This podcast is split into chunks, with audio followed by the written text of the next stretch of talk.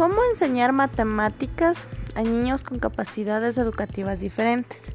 Los maestros de educación especial emplean una serie de prácticas docentes para iniciar a los alumnos con necesidades educativas especiales en las matemáticas. Los alumnos deben de trabajar los números estableciendo equivalencias y no solo como una representación. Es necesario estructurar el material adecuado que se emplea en el aprendizaje es importante representarle al estudiante los objetos de diferentes maneras, agrupando, separando, ordenando, carentes de estructura, etc. En las aulas de educación especial se deben de establecer relaciones entre los diversos números, adaptándolos a capacidades de cada alumno.